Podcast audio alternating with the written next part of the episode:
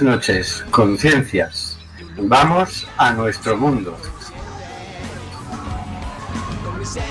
Estamos en Cuac FM, en el programa Simplemente Gente, programa sobre la diversidad cultural en Coruña y sobre los derechos de las personas migrantes. Hoy, miércoles 29 de julio, Día Internacional del Tigre. Volvemos a las ondas, volvemos a la frecuencia modulada. Estamos de nuevo en el 103.4. Las ciudadanas y ciudadanos tenemos derecho a comunicar. Mal que le pese a la Junta de Galicia, CUAC resiste. Hay miles de personas migrantes sin papeles, sin poder trabajar y sin ayudas del gobierno. Regularización ya. Del control de sonido se encarga Carlos Reguera. Hola, buenas tardes, Carlos. Compartiendo confinamiento. El, el último programa de la temporada. Venga, vamos allá. Compartiendo confinamiento tenemos al señor García. Buenas tardes, señor García. Buenas y calurosas tardes a toda nuestra estimada oyentería de Simplemente Gente y al inestimable equipo que nos acompaña. Rematamos una temporada más, con sus avances y retrocesos, con sus confinamientos y desescaladas, con sus mascarillas y sus ganas de abrazos, y con una referencia hacia dónde caminar. Que se cumplan los derechos humanos para todas las personas del planeta. ¿Acaso en vacaciones dejaremos de caminar? Pero que no. También tenemos a Óscar G. Buenas tardes, Óscar. Hola, buenas tardes. Hoy nuestro último programa de esta séptima, octava, ya no me acuerdo cuántas temporadas llevamos. Pero no puedo dejar de opinar sobre un tema reciente, que es el archivo de la investigación de, por parte de la audiencia de Cádiz de los asesinatos de la, en la playa de Tarajal en Ceuta. Decir que la justicia es justa para mí es obviar que le imparten personas con sus prejuicios, valores, creencias, esperanzas y miedos. Decir que la justicia es canalla con el pobre, el emigrante, el desposeído, el marginado, es una apreciación basada en hechos reales. Buenas tardes. Sí, según esta jueza o juez, eh, parece ser que si hay 15 personas nadando, tú les puedes disparar balas de goma y si se ahogan no es ningún delito. Efectivamente. También tenemos con nosotros a Marisa Fernández. Buenas tardes, Marisa. Buenas tardes, eh, compañeros. Y conduciendo, y conduciendo, no te presentes tú, hombre, que queda feo. Estoy conduciendo el programa eh, Rubén Sánchez, que hace todo lo posible para que siga y para que fluya este amordazado programa. Amordazado, porque seguimos amenazados por la ley Mordaza. Buenas tardes, Rubén. Buenas tardes. Estamos en el programa Simplemente Gente, en Quack FM, emitiendo nuevamente por el 103.4 de la frecuencia modulada. Y vamos a hablar del 6 de agosto, 75 aniversario de Hiroshima y Nagasaki. El 6 de agosto de 1945 se lanzó la primera bomba nuclear sobre Hiroshima. Tres días más tarde, el 9 de agosto, la segunda sobre Nagasaki. Entre 105.000 y 120.000 personas murieron y 130.000 resultaron heridas.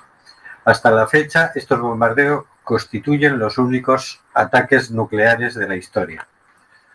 Nunca más se han empleado en una guerra. Sin embargo, se han seguido construyendo armas nucleares desde entonces. Se han realizado pruebas en desiertos y mares con, con la consiguiente contaminación. Se entró en una carrera nuclear a la que se sumaron varios países. Hoy tienen armas nucleares Estados Unidos, Rusia, Reino Unido, Francia, China, India, Pakistán. Las armas nucleares fueron diseñadas para bombardear ciudades, no para una lucha entre ejércitos, sino para matar civiles.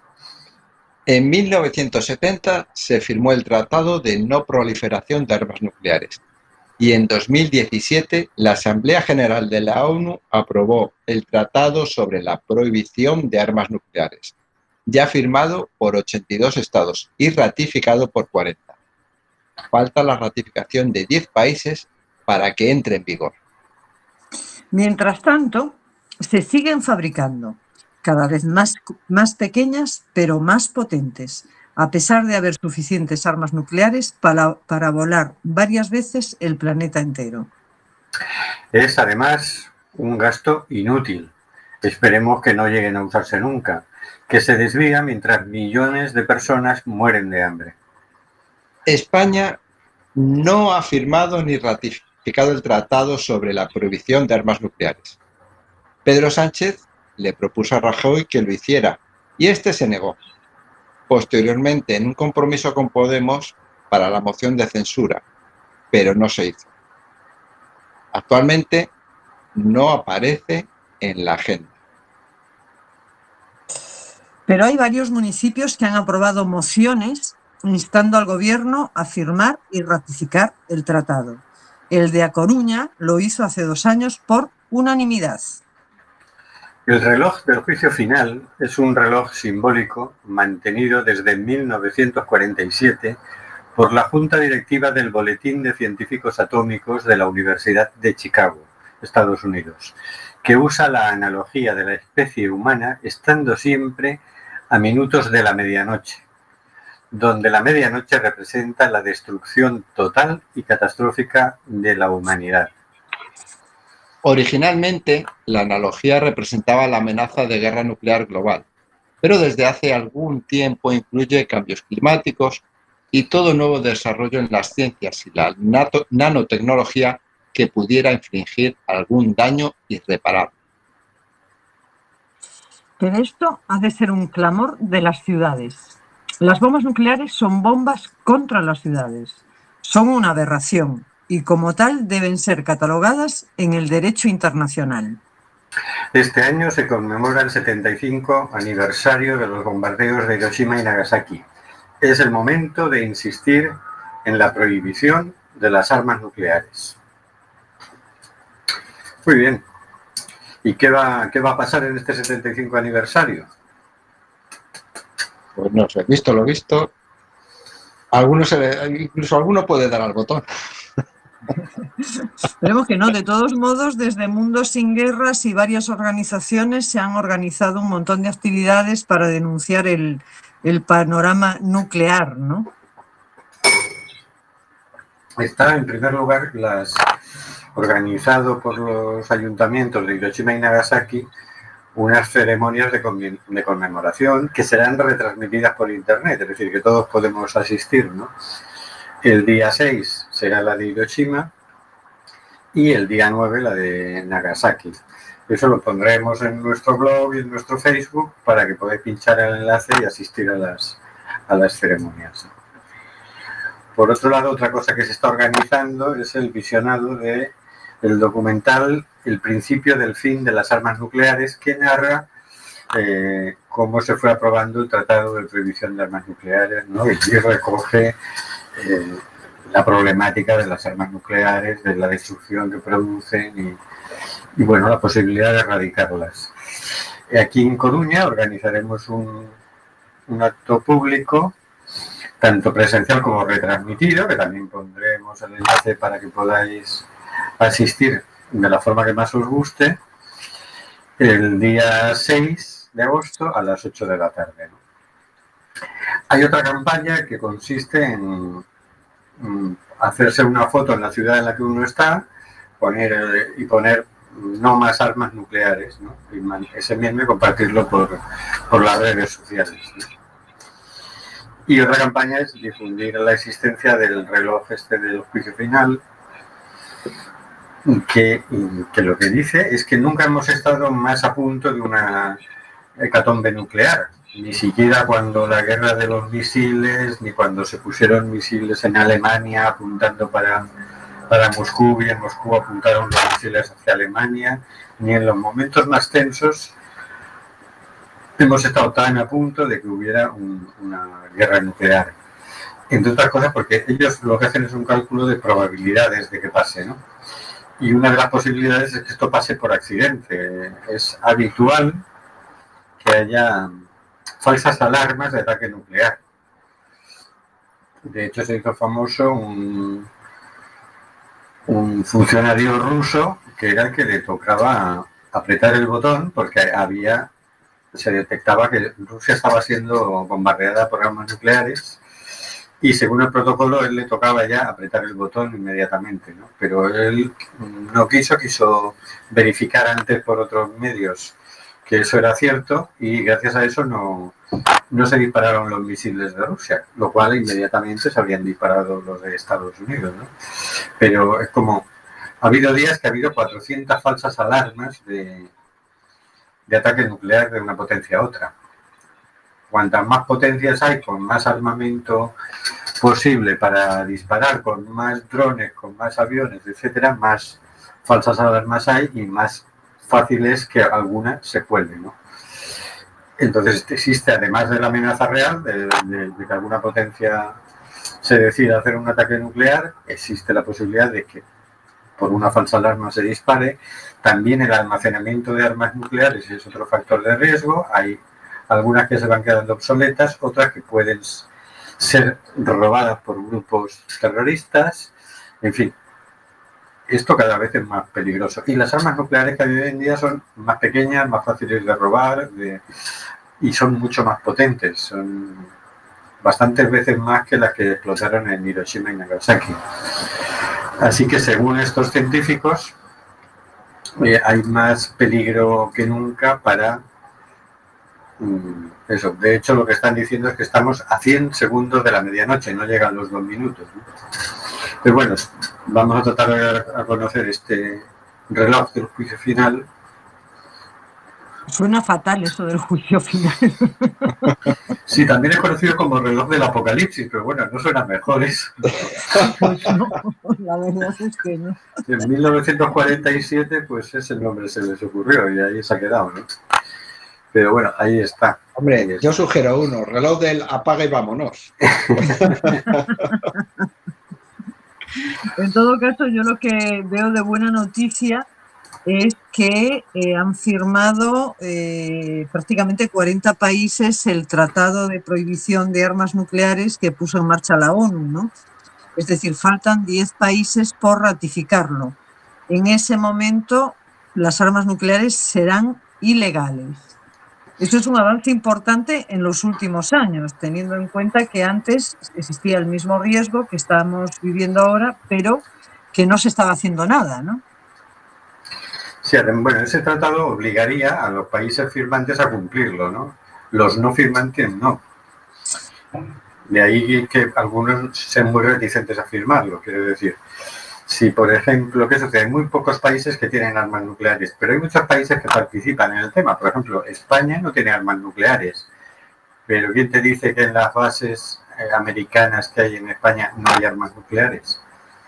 ¿Quién te dice que no pasa un submarino atómico por Gibraltar? ¿Quién te dice que en las bases que hay en Italia o en Grecia no hay armas nucleares? Grecia e Italia tampoco tienen armas nucleares. Pero si, si ratifican el tratado, tendrían que decirle a los señores del ejército yanqui, oiga, aquí armas nucleares usted no puede tener, que yo tengo que cumplir eh, el tratado. Es una vergüenza que España no lo haya firmado, no parece que les corra prisa, pero ¿qué pintamos nosotros a favor de las armas nucleares?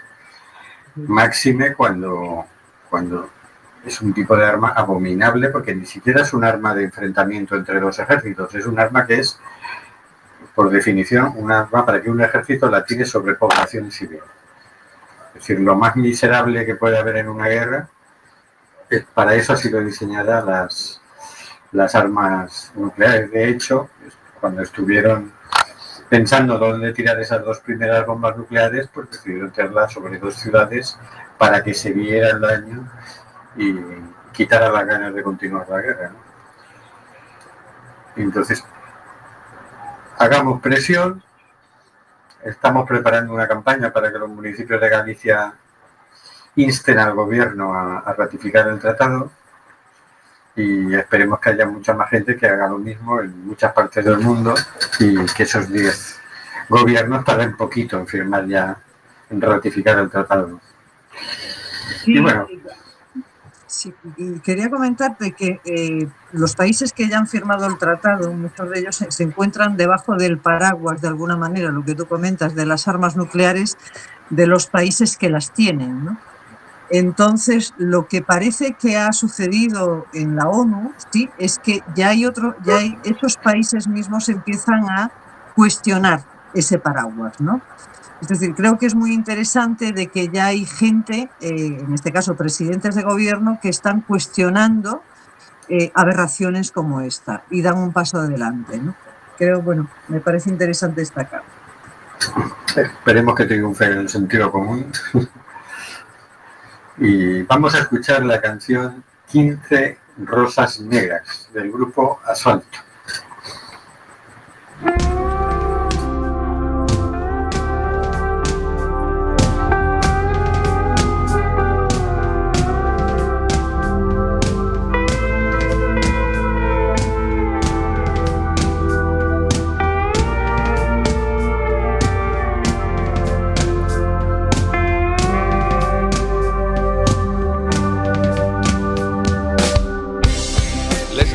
Huyen de espanto, triste amanecer de muerte y llanto. Quince sueños hundidos que duelen tanto y cuesta comprender que un necio decida entre el mal y el bien.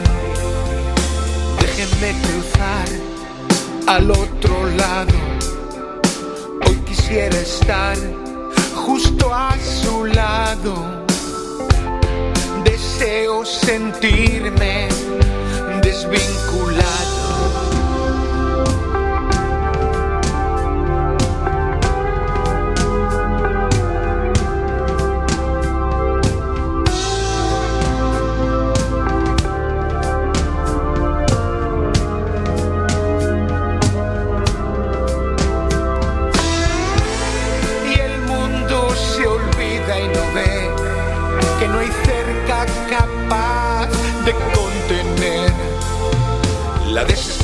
De los olvidados y los vientos del sur se harán tornados que ya han comenzado a soplar.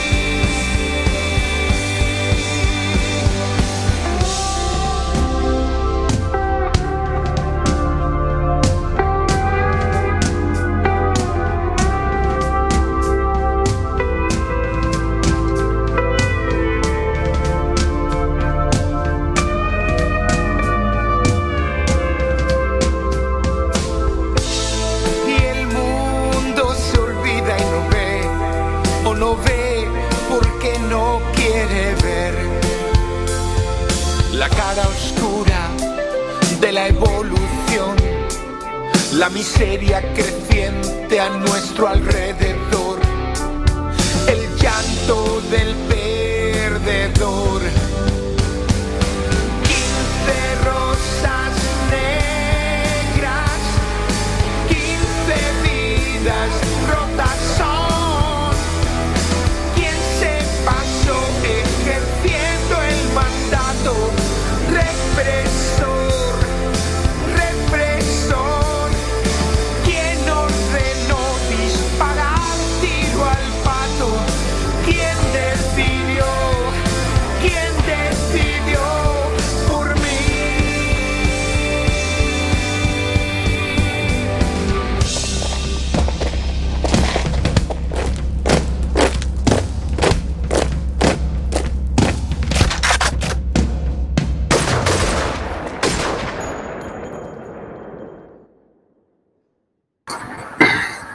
15 rosas negras de asfalto. Y vamos con lo que estábamos la semana pasada, que empezamos, no nos dio tiempo a terminar y hoy tampoco nos dará tiempo a terminar, pero vamos a seguir hablando del tema.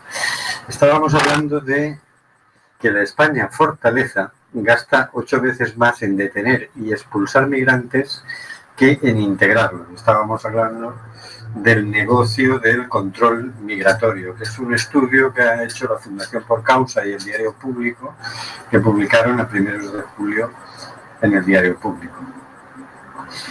Vamos a hablar del sistema de sistemas.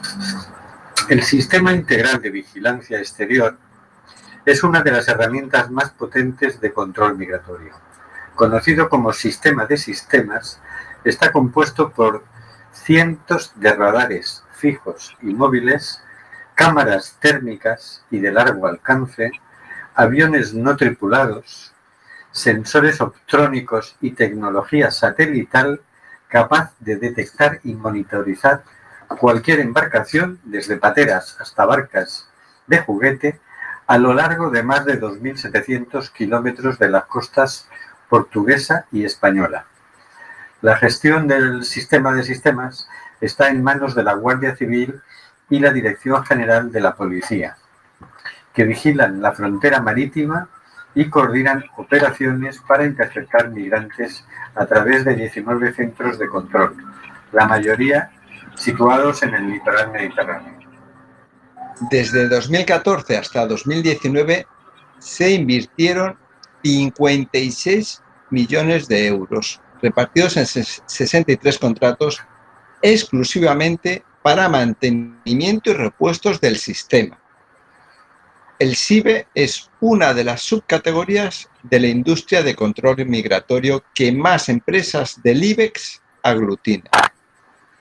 Sus defensores, tanto en la administración pública como en el ámbito privado, destacan el poder de su tecnología de última generación capaz de monitorizar una balsa de un metro cuadrado aunque esté a cientos de kilómetros de la costa y el cielo esté nublado.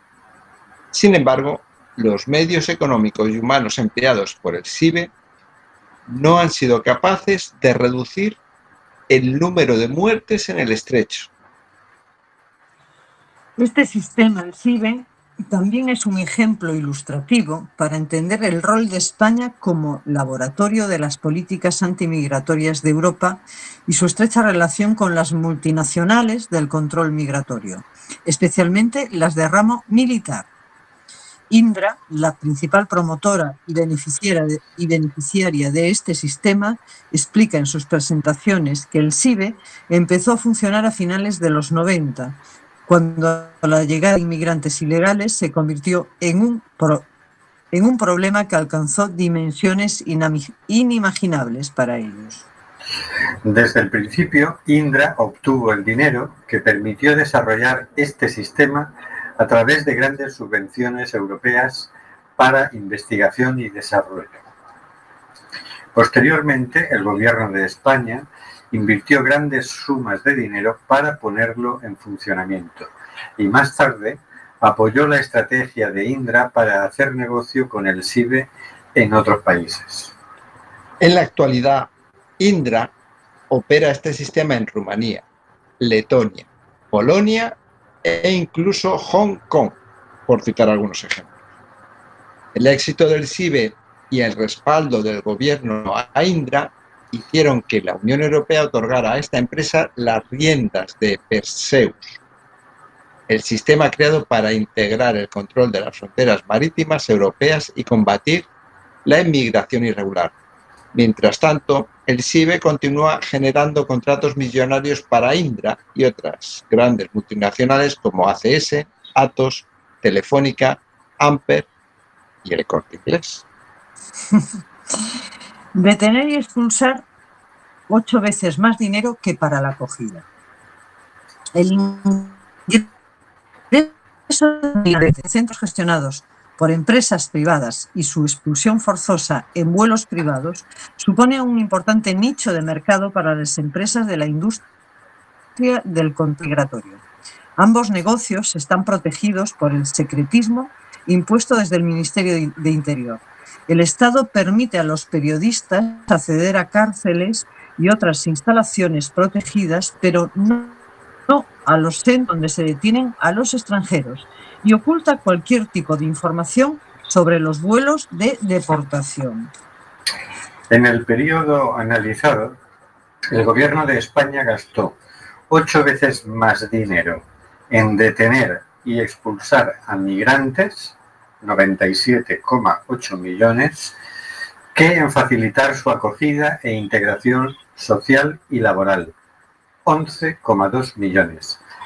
La diferencia entre ambas categorías tiene dos razones fundamentales el enfoque securitario de la política antimigratoria europea, por un lado, y la cesión de ciertas competencias a las comunidades autónomas en materia de acogida e integración, por otro.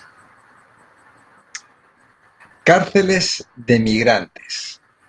Entrar de manera irregular en territorio español es una falta administrativa, por si no lo sabías, ahora lo sabes, una falta administrativa, no es delito. Pero la ley de extranjería permite privar a esta persona de libertad. Curioso. España cuenta con tres tipos de centros de internamiento de extranjeros. Los centros de estancia temporal de inmigrantes, CETIS, situados en Ceuta y Melilla, los centros de internamiento de extranjeros, CIES, que hay siete en la península y Canarias, y los centros de atención temporal de extranjeros, CATE, de reciente apertura, eh, localizados en la frontera sur, sur y cuyas celdas son incluso más pequeñas que la de los presos comunes. Recordemos, son para gente que tiene una falta administrativa. Interior, respons- Interior es responsable de estos centros, bloquea el acceso de periodistas y firma órdenes que impiden conocer informaciones clave sobre los mismos, incluidos números de contratos públicos. Los CATE son los centros más opacos en toda la red de cárceles para migra- inmigrantes. Hasta la fecha, el Gobierno de España no ha publicado un solo contrato relativo a estos centros. Los CETI de Ceuta y Melilla son los que más afluencia tienen y desde su apertura han protagonizado una larga lista de escándalos debido al mal estado de sus instalaciones, la falta de bienes y servicios básicos y las continuas denuncias de malos tratos.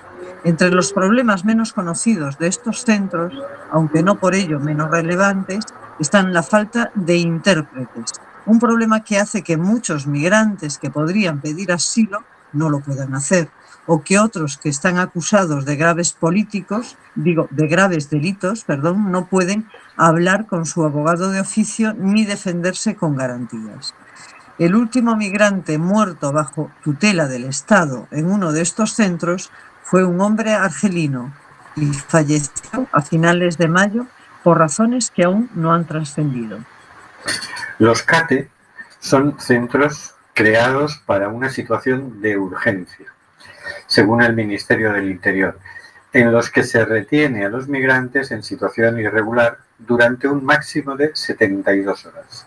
Estos calabozos express para extranjeros están financiados con dinero europeo y solo existen en España, donde con frecuencia se experimentan nuevos procedimientos y técnicas que posteriormente son exportadas a otros países europeos. El gobierno no hace públicos los contratos de obras y servicios de los CATE. La única información sobre su coste es esta tabla del Ministerio del Interior, en la que eh, en el de Málaga, con capacidad de 300 personas, cada Tenemos migrante, problemas de conexión. cada migrante eh, que tiene problemas de No se conexión. te oye, Oscar. Marisa, sí se le oye, eres tú la que no le oyes. Ah, Ah, perdón, Vale. perdón, perdón. las cosas de la tecnología. Bueno, decíamos que la única información que da la administración sobre su coste es esta tabla, es una tabla que aparece en el informe del Ministerio de Interior, en el que el CATE de Málaga, con capacidad para 300 personas, cada migrante dispone de un espacio de 2,3 metros cuadrados la mitad del mínimo que se estipula para las cárceles. La mitad del mínimo que se estipula para las cárceles de delincuentes comunes. Eh, curioso, la mitad del espacio de un delincuente común para alguien que solo ha cometido una falta administrativa. Esto se lo dice el informe arquitectónico al que tuvo acceso el diario.es. Estos periodistas también obtuvieron imágenes que prueban que el gobierno también interna en los CATE a menores, como contó público, contraviniendo la propia legislación española. El defensor del pueblo también ha alertado sobre esta práctica, pero no se ha producido ninguna actuación judicial. Bueno, ahora vamos a los vuelos de deportación. Entre, en el, año- entre el año 2009 y 2019, Frontex expulsó de la Unión Europea a 60.135 personas a través de 1.437 operaciones distintas. España es el tercer mayor deportador de Europa con al menos 996 vuelos fletados por cuenta propia y participación en otros 263 en la última década, en coordinación con Frontex y otros países europeos. El ritmo, frecuencia y opacidad de los vuelos de deportación han crecido especialmente desde 2015, coincidiendo con la llamada crisis de los refugiados. Estos vuelos representan un importante nicho de mercado para la industria del control migratorio, siendo Air Nostrum, Evelop Airlines, Swifter y Air Europa sus principales beneficiarios en España. También uno de los grandes miedos de los extranjeros en situación irregular saben que tras varios años viviendo y construyendo una vida en España, pueden ser expulsados si la policía los aprehende haciendo la compra, yendo al colegio o realizando cualquier otra actividad. Desde 2014 hasta 2019, el gobierno transfirió al menos 45,6 millones de euros a estas aerolíneas para fletar vuelos de expulsión. En España, la Policía Nacional se coordina con Frontex para organizar los vuelos conjuntos de expulsión con destino a Mauritania, Senegal, Colombia, Albania y otros países. El Comité para la Prevención de la Tortura ha llamado varias veces la atención al Gobierno de España por el trato que reciben los extranjeros al ser expulsados, tanto antes como durante el viaje. Ni el Gobierno de España ni Frontex supervisan que los migrantes expulsados tengan unas garantías mínimas después de ser entre- entregados a las autoridades del país de destino, que por cierto no siempre es el país de nacionalidad del migrante. No se informa siquiera de si esas personas pertenecen, permanecen con vida al transcurso de 24 horas. Recientemente he visto un tuit en el que dos personas que han sido devueltas a Libia, nada más llegar en el puerto, los han matado a tiros. Así que Porque Libia es un país seguro, o sea, todo el mundo sí. lo sabemos. para estos es, cualquier país es seguro, vamos. Vamos ahora con la acogida e integración. Las migajas del negocio antimigratorio. La acogida e integración de personas migrantes es la ca- categoría de menos que menos dinero genera en la industria de todo el dinero adjudicado y publicado desde 2014 hasta 2019. 167 contratos en total, en su mayoría cofinanciados por la Unión Europea, de los que 155 corresponden al Ministerio de Trabajo, Seguridad Social y Migraciones. Actualmente la cartera de migraciones está separada de la de trabajo. El enfoque securitario de la política antimigratoria no es el único elemento que explica el escaso peso de la acogida y la integración entre los contratos del Gobierno de España para control migratorio. Por un lado, las comunidades autónomas tienen la mayoría de las competencias en materia de primera acogida e integración. Por otro, desde el año 2015, el Gobierno tiene un convenio con Cruz Roja, la Comisión Española de Ayuda al Refugiado y la Asociación ACCEM para la acogida temporal, orientación e integración de quienes obtienen asilo en España. Este convenio cuenta con una subvención directa del Gobierno con parte de financiación europea. Desde su aprobación, la subvención es aprobada año tras año con carácter urgente y sin convocatoria pública. Cruz Roja, CEAR y ACCEN son las organizaciones que atienden a los migrantes cuando son desembarcados por salvamento marítimo o la Guardia Civil. También se encargan de prestar asistencia jurídica, apoyo psicológico, traductores y un lugar donde alojarse a los refugiados que viven en España. En 2015, la subvención aprobada en el marco de este convenio fue de 12,8 millones a repartir, a repartir entre estas tres organizaciones sin ánimo de lucro. En 2019, esta subvención tuvo una dotación de 69,9 millones de euros. La mayoría de los contratos de acogida e integración analizados hacen referencia a, las a clases de idiomas, servicios de intérpretes, actividades socioculturales o víveres y productos de higiene para centros de acogida, por citar algunos ejemplos. Llama la atención que dentro de esta categoría los contratos más cuantiosos caen en manos de compañías de seguridad como Eulen y CLECE, grupo ACS, que prestan servicios de vigilancia y sociosanitarios en centros para migrantes y que también figuran entre las principales beneficiadas del resto de categorías de la industria del control migratorio. También destaca el escaso número de empresas en determinadas ca- subcategorías. Por ejemplo, la empresa Ofilingua acapara la práctica totalidad del dinero para servicios de intérpretes y servicios de traducción, por valor de 2,2 millones de euros desde 2014 hasta 2019. La barrera idiomática sigue siendo uno de los puntos débiles del sistema de control migratorio, con consecuencia de todo tipo en la vida de las personas migrantes. Por ejemplo, la ausencia de doc- documentos traducidos e intérpretes cualificados en Ceuta llevó a un grupo de nueve inmigrantes a asumir graves delitos contra la autoridad que no habían cometido, lo que les costó una condena de dos años de cárcel. Su caso sentó un precedente jurídico en la frontera sur, abriendo la puerta a la criminalización del salto a la valla. Aunque no fueron los primeros migrantes encarcelados por intentar alcanzar Europa por esa vía.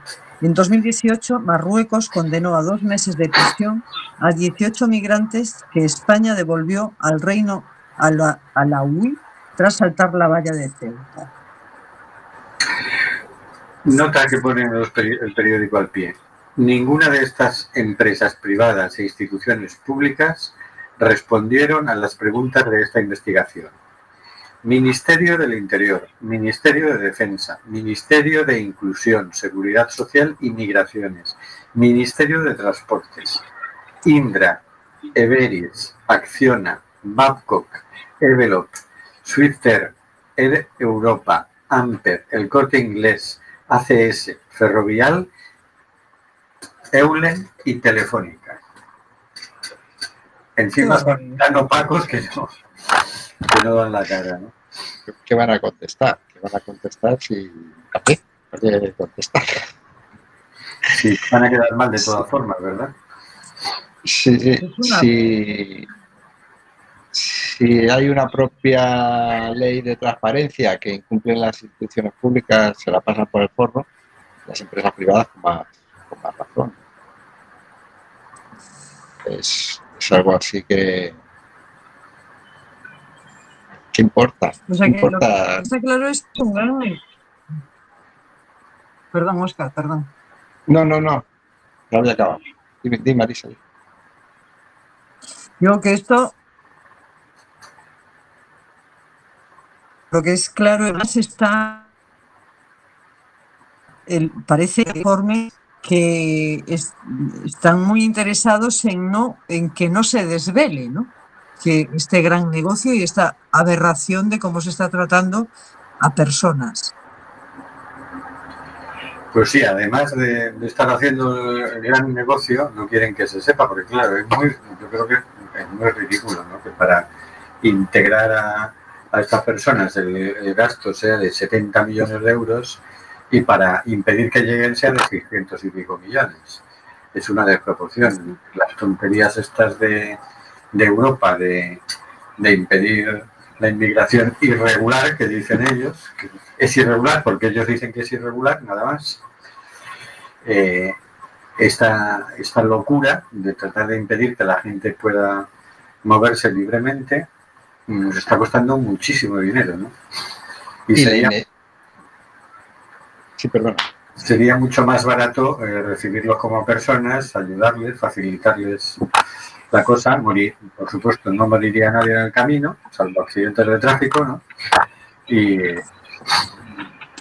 y sería y, y se estarían respetando los derechos humanos, pero bueno, todo esto no parece entrar en la cuenta de, de estos partidos políticos y estos gobiernos, ¿no?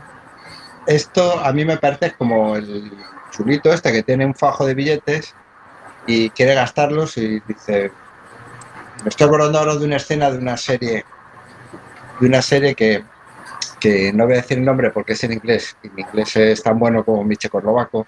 Bueno, que la cuestión es que el tío dice al camarero, dice, dame la, la botella de champán más cara que tengas. Y le dice, ¿cuánto vale? 100 euros. No, la quiero más cara. Les dice, pues vale 200 euros. Es la misma botella de champán. ¿no? Pues en este caso yo creo que es lo mismo. Europa tiene dinero para gastar y lo gasta aquí. Pero hay, hay que recordar mm, un dato importantísimo. Em, la mayoría de la gente que entra irregular, o sea, sin papeles legalizados, sin cumplir la normativa europea a Europa, no entra por la frontera sur. Y todos estos gastos están básicamente implicados en la frontera sur. Exacto, que, Sí, que decíamos es- en el anterior Lo programa más absurdo. el 15%. Es decir, que están gastándose todo en impedir que entre el 15%. Si lo consiguieran, que no lo consiguen, porque entra, ese 15, son un 15% de los que entran, si lo consiguieran, seguiría entrando el, 80, y- el, 70, y- el 85% de todas formas, porque esto no afecta a la entrada por aeropuertos internacionales. Es Esto es injustificable, ¿no? Es- Es que tienen una imaginación muy enorme, ¿no? Para, para hacer este tipo de cosas. Es Y luego os habéis fijado en la inutilidad del sistema SIBE. O sea, te puede de- eh, encontrar una embarcación de un metro cuadrado en el medio del mar a oscuras. ¿Cuántas personas han muerto en el Mediterráneo?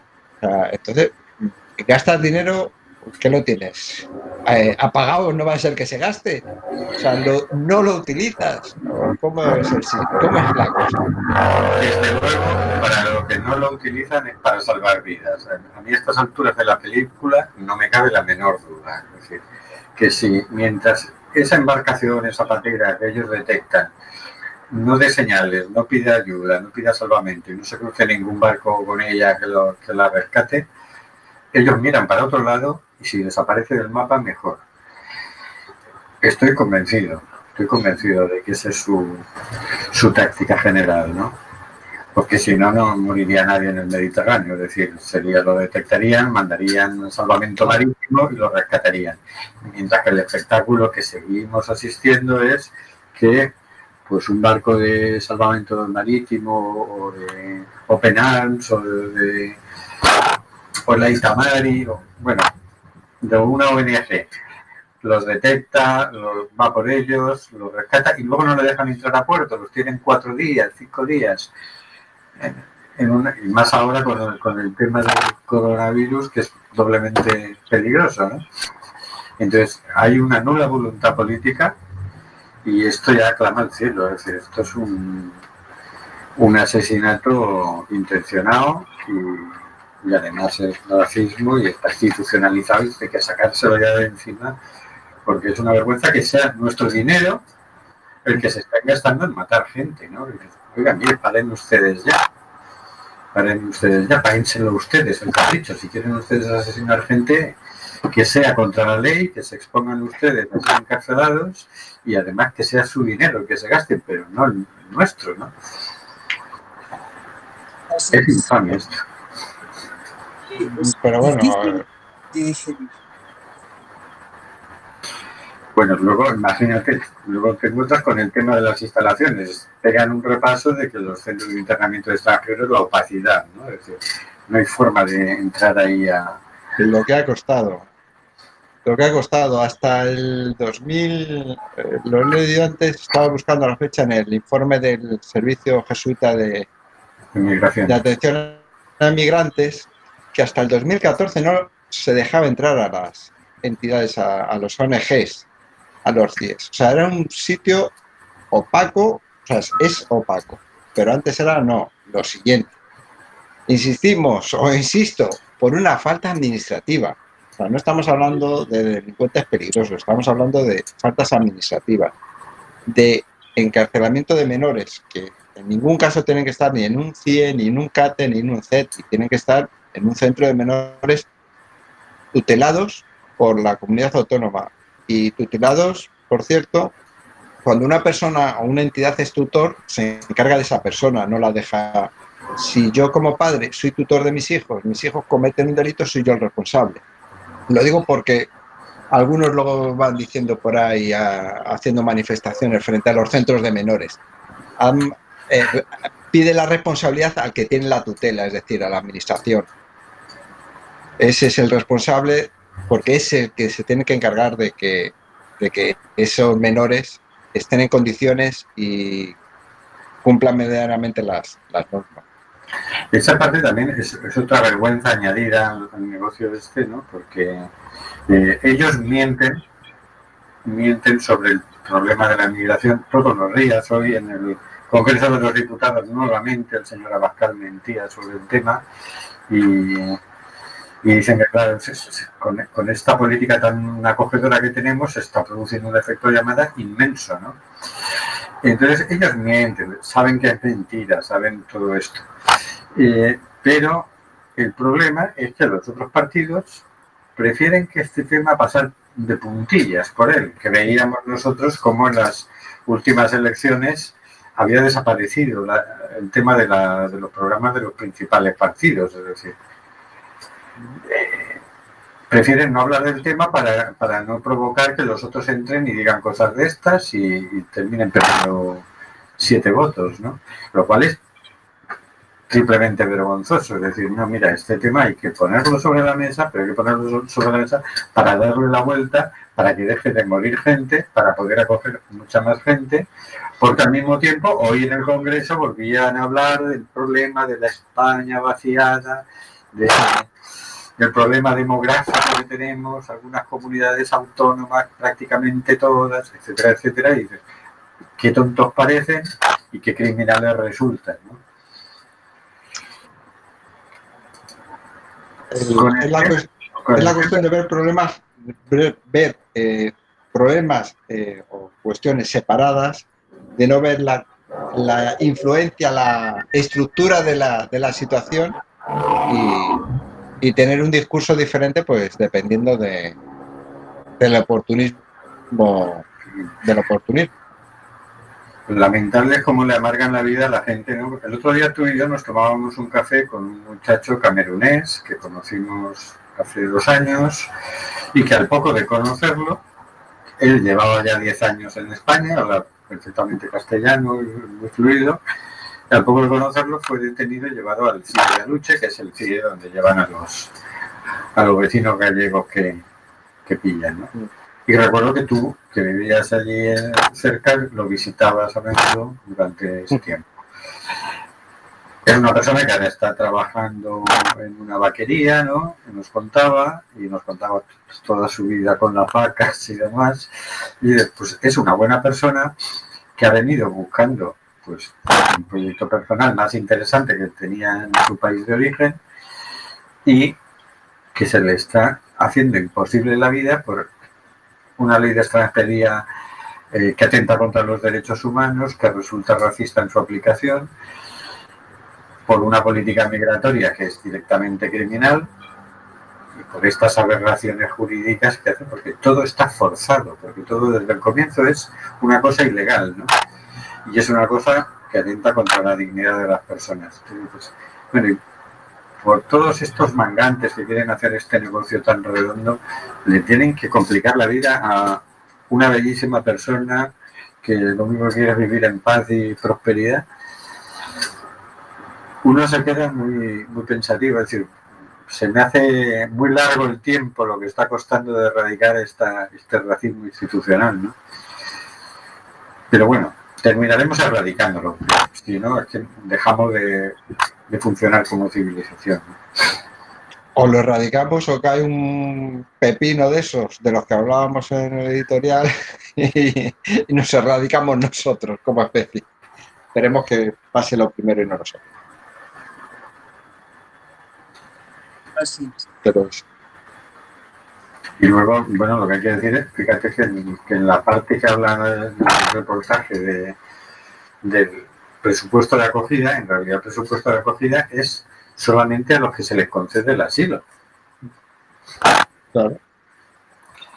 Es decir, que la, la inmensa mayoría de los inmigrantes irregulares no son no se les concede el asilo y a esos no se les ayuda en absoluto, que otro de los bulos que lanzan la extrema derecha es lo que nos cuesta, lo que cobran, etcétera, etcétera. Ya quisiéramos, quisiéramos, quisiéramos que, cobrar- que cobraran el ingreso mínimo vital multiplicado por dos, como todo el mundo debería cobrarlo multiplicado por dos, porque el ingreso mínimo vital no da para el mínimo vital y, y, y no supondría tanto gasto, la verdad. Sin embargo, gastarse este dinero en, en estas empresas criminales, que lo que hacen es matar gente al final, pues no es problema. No es problema para vos, no es problema para el gobierno, no es problema para la Unión Europea. No, les parece muy bien, lo gastan con mucho gusto. Y es más, esta partida, ahora en el último acuerdo europeo, no la han tocado. Ni sube ni baja. Mantienen la, la inversión prevista para, para el control migratorio. Bueno. Así que, bueno, Es una vergüenza. Oye, qué bueno que diario.es ha hecho, hace este tipo de informes, ¿no? público, Y- diario público. Público, público. Perdón, perdón. Es que leí por ahí diario.es. Eh, mencionaban al diario.es en una de las informaciones como fuente. Pero bueno, es una pena terminar la temporada hablando de estas cosas tan escabrosas, pero hay que hablarlas. Ojalá esto sirva para que todos tengamos claro eh, algunos bulos y, tengamos claro de qué va el, tema. Quizás seguramente este, este gran negocio sea uno de los factores de que no se corrija la política migratoria, que son unas políticas que está claro que es un fracaso de política desde hace décadas, pero claro, si resulta que es negocio, pues aunque muera gente, parece ser que a ellos no les importa mucho. Claro, el, el- el negocio es el negocio y hay que, hay que mantenerlo vivo. Y si no les importa, no, no está visto que no les importa que cueste vidas, eh, que, que caigan vidas humanas si el dividendo sube y la rentabilidad aumenta. Es lo de menos para ciertas, ciertas empresas y ciertas mentalidades. Y Además que también veíamos en el anterior programa, en la primera parte de este reportaje, que eh, había mucha puerta giratoria, hablaba de Mm. cuarenta y pico altos cargos que habían pasado de trabajar para, para el Estado a trabajar para, para la industria del control migratorio directamente. ¿no? Entonces, dices, bueno, esto es, está atado y bien atado. Claro, hay que, una vez que se acaban los cuatro años de tu cargo público, hay que buscar el, hay que buscarte las habichuelas. Sí, es que aquí además hay mucho, muchas empresas ¿no? implicadas. Está desde eh, eh, la industria armamentista hasta el corte inglés, telefónica, ferrovial, ¿no? la banca seguramente. Bueno, no, eh, en este caso no, no, no, pero hay, mu- hay una diversidad de empresas importante implicadas en este tipo de, de, de- de- de barbarie. ¿no?